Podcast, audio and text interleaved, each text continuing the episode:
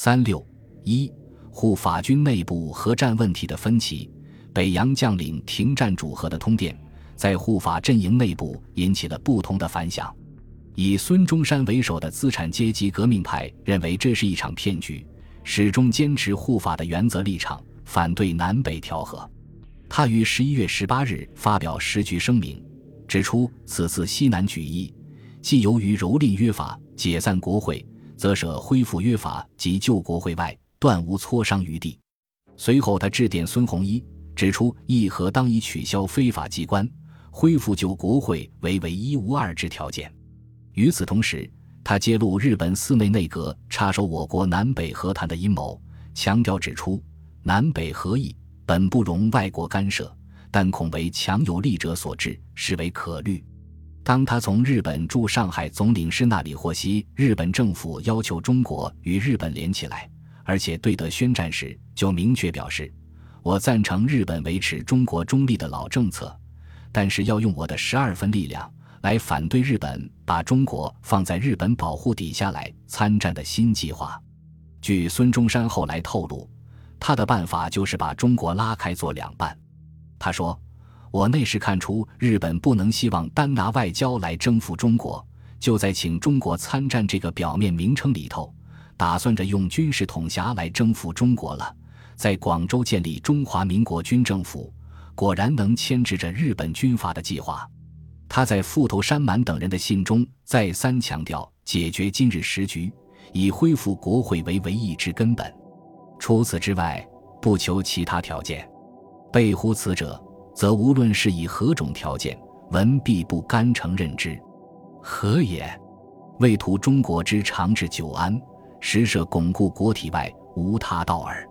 他也深刻地看到了直皖军阀之间的矛盾，在致通电主和的倡导者江苏督军李纯的电报中，劝李在南京独立，勿为日本寺内利用。他在致孙洪一电中，要孙转告李纯，如南京宣布独立。军舰当可一致相助，文或乘之来沪，以取松者为李都后援，请李放胆作去，断不至孤立也。他一针见血地指出，寺内决定方针，使中国南北调和，利用我人众物力以攻俄国。此事若成，中国岂高利矣？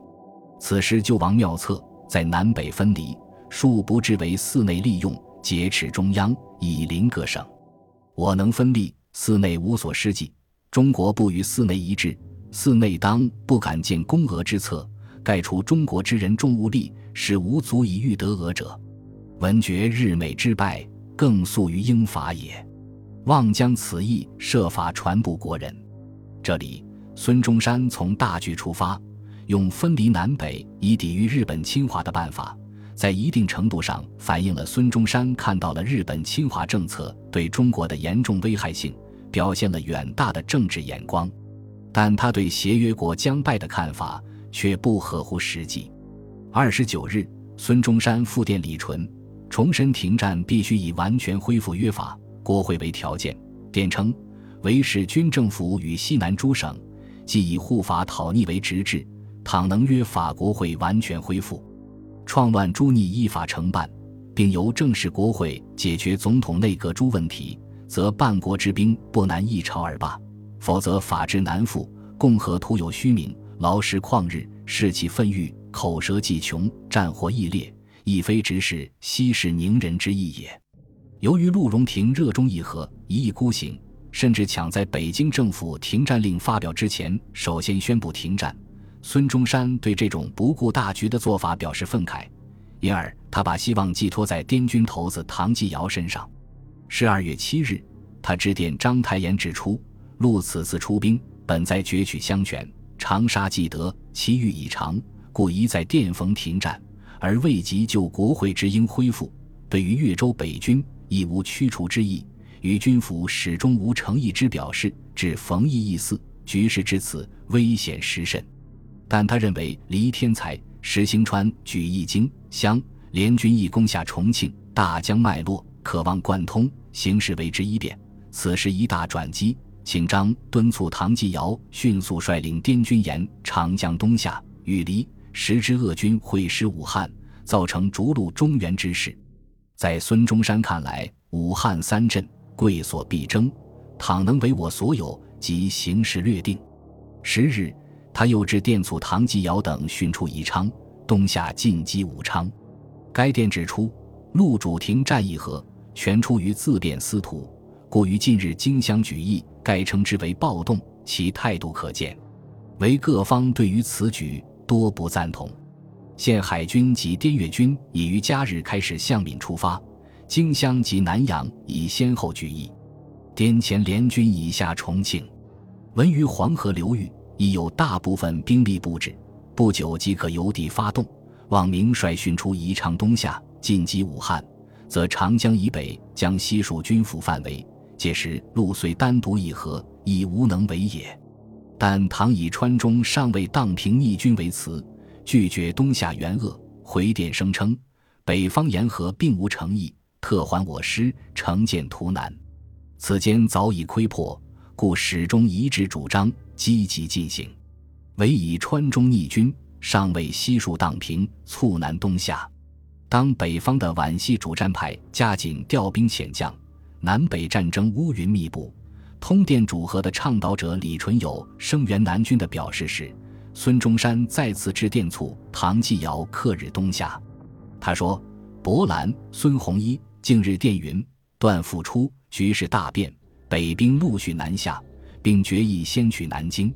宁都已误，调停无望，且借调停以还我师，决以宁力抵抗。日佐已密下动员令，军队已由浦口出发，事急迫切，请转唐、莫、谭三都及西南各军。”迅速一致进行。查此间所得各路消息，宁以动兵已成事实，但恐孤立无援，长江或为北军所蹂躏，深望贵部军克日东下，以分北军之势。武汉北军久无斗志，势必有成。协和、李烈军敬存，陈炯明、公民之师已继续出发。若共和有幸得以保全，破贼必矣。但唐继尧和陆荣廷一样，对孙中山采取虚与委蛇的敷衍态度，按兵不动，以致失去了攻克越州、会师武汉的大好时机。以陆荣廷为首的桂系军阀认为，联军占领长沙后，其主要任务是看守老家两广地盘，他们按兵不动，忙于争权夺利，静待和议的发展，一切问题消极等待谈判中解决。他们认为进攻越州就要冒破坏直桂联盟，从而促使直皖两系重新结合的风险；反之，不进越州，可利用直系牵制皖系，由此达成与北方的和平协议。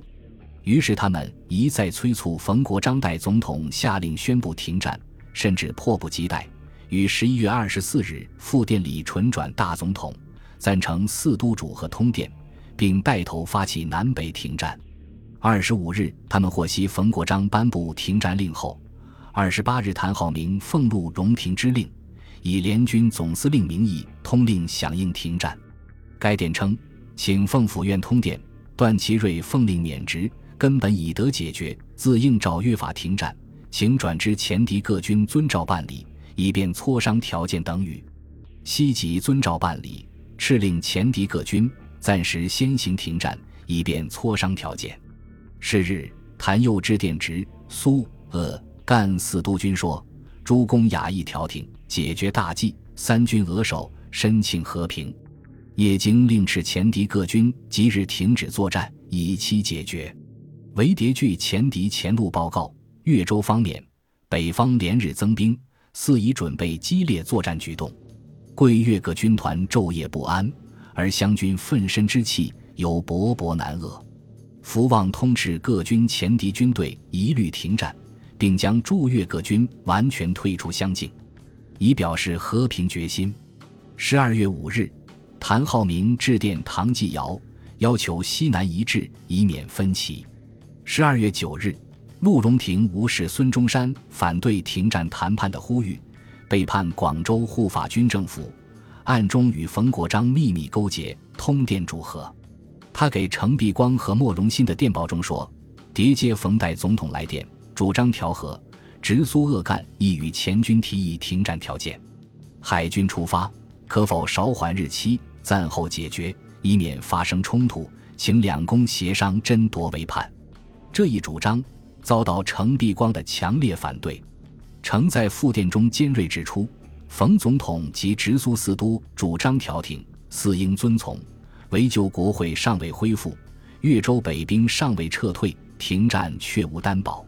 况莫情语句的称兵，李厚基增兵来援，我不攻人，人日谋我，潮汕一日未平，越将万难镇定。在粤海军派出五舰，滇军方师长派出一旅，于九日由省出发，进讨潮汕。如果中央诚意调和，四朝属完全收复，再行相机禁止。以唐继尧为首的滇系军阀对核战问题采取两面派手法，态度暧昧。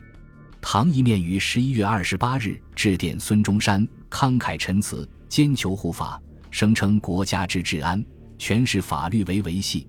若执政者必判法而行，残民已逞，则南方各省人民宁死于枪林弹雨之中，不能偷活于暴力淫威之下。安危利害，只在当局一转一间而已。另一面，他又与陆荣廷沆瀣一气，遥相呼应。于十二月四日致电直苏呃赣督军，宣布已令驻川滇军实行停战，并请代陈北京政府严令川督切斥各队一律停战。唐继尧反对停战调和是假，目的是为了敷衍孙中山，要求停战调和是真，其如意算盘是为了谋求个人权位，实现军阀割据。以程潜为首的湘军将领，处于战争第一线，生死存亡，利害攸关。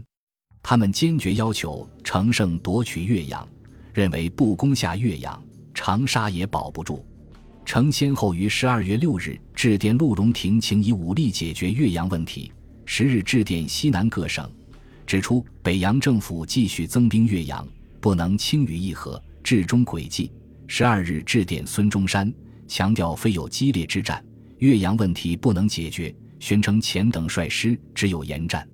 他认为，既然调和已成一说，也该考虑调和条件。其原则是：一、恢复国会；二、承办祸首；三、北军退出越州；四、裁减北方军队；五、应规定全国兵额；六、解决四川问题；七、放逐奸邪。非常国会也致电程前等热烈支持他们，主张根本扩清以为一劳永逸之计，揭露北洋政府洋脱调何以还我攻取越州之师，因则后增援兵以为游越再犯长沙之计，断言调和之说，罪足误人。要程前联合两越援军，迅速决计攻取越州，以免分派劲旅固保常德，遥为湖北京相声援。滇军驻越第三师师长张开儒提出了和谈十条原则：一、恢复旧约法之效力，以固国体；二、恢复旧国会，以促成宪法；三、请黎大总统复职，如离公辞职，则由国会解决；四、组织合法内阁，以促进改良政治之程序；五、承办叛都及新旧地党，以除祸根；六、取消轻视优待条件，以免死灰复燃。七、解散非法之参议院；八、反对肥私殃民之一切卖国借款；九、后续义军阵亡将士；十、取消逮捕民党之违令。他强调，以上十条如有一位做到，万不能罢兵。综上所述，护法联军占领长沙后，以陆荣廷为首的桂系军阀和以唐继尧为首的滇系军阀，坚持响应四都停战主和的号召。反对进攻越州，力求与北京政府达成和平协议，因而前线陷于停顿状态，出现了不战不和、不进不退的微妙局面。以孙中山为首的军政府，包括湘军和驻越滇军将领，主张乘胜追击，进攻越州，会师武汉，直捣幽燕，将护法战争进行到底。他们原则上也赞成和平谈判，但反对无原则的妥协调和。不能使武力战胜之军队蒙政治上之失败，导秉臣单独议和之负责，这是军政府内部真假护法两个不同的政治集团在核战问题上矛盾斗争的反应。本集播放完毕，感谢您的收听。喜欢请订阅加关注，主页有更多精彩内容。